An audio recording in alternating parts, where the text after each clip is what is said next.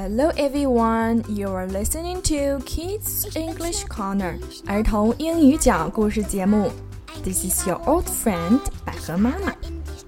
在上次的故事中啊，我们讲到耶稣行的神迹上半部分。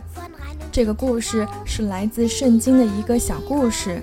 当然，在您的家中，不管您有什么样的信仰，您只要把这个故事当做一部普通的经典来读就可以啦。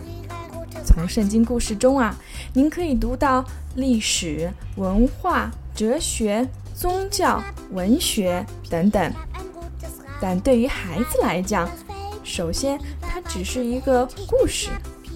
妈妈们完全不用担心圣经故事会给孩子们带来什么样的影响，只要一起来读就可以了。好了，现在就让我们一起接着往下读。At the end of the day, Jesus sent the people home.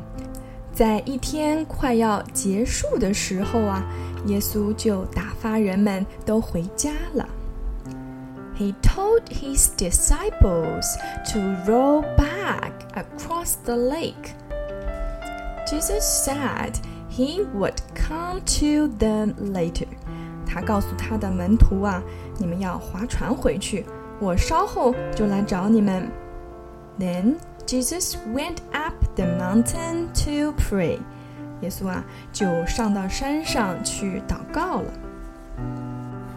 That night, a strong wind began to blow. 那天晚上，刮起了强风。 The disciples were in their boat in the middle of the lake. Jesus was alone on land. 他的门徒们呀，就在湖当中的小船上。Jesus saw that the disciples were in serious trouble. 耶稣啊，站在远远的山上，看见他的门徒遇到了大麻烦 ，rowing hard and struggling against the wind and the waves。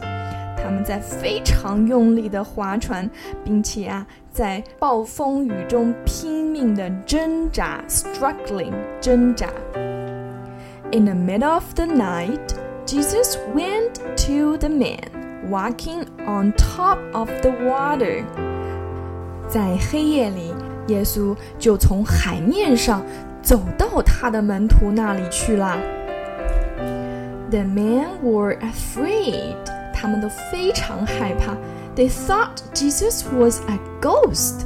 他们想啊，耶稣不会是鬼吧？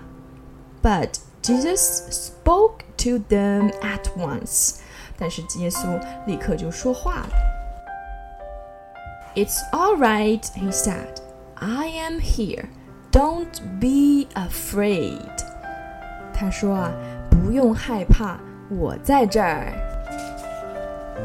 Then Jesus climbed into the boat, and the wind stopped. 耶稣就爬到了小船上面。风就停了。The disciples were astonished at what they had seen. Truly, you are the Son of God, they said. 门徒都很惊讶他们所看见的一切事情。他们说：“你果然是上帝的儿子。” The next morning, Jesus and his disciples arrived on the other side of the lake and got out of the boat. 第二天啊， 耶稣和他的门徒就到了湖的另一边，下了船。The people standing there recognized Jesus at once.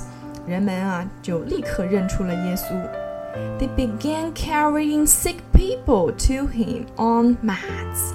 他们就开始把生病的人用褥子带到他的面前。From then on, in villages and in cities, and out on the farms, people laid the sick before him. 从那时候开始啊，不管是从村子里、从城里，还是从农场，人们不断的把生病的人带到他的面前。And all who were touched by Jesus were healed. 所有被耶稣触摸过的人啊，就都被治愈了，因为耶稣有从神而来的能力。The end。文字内容啊，大家可以搜索乔纳森的魔法棒来查看。如果你们有什么好的建议和意见呢，也可以发微信给百合妈妈，或者是留言给我。谢谢你们的收听，See you，拜拜。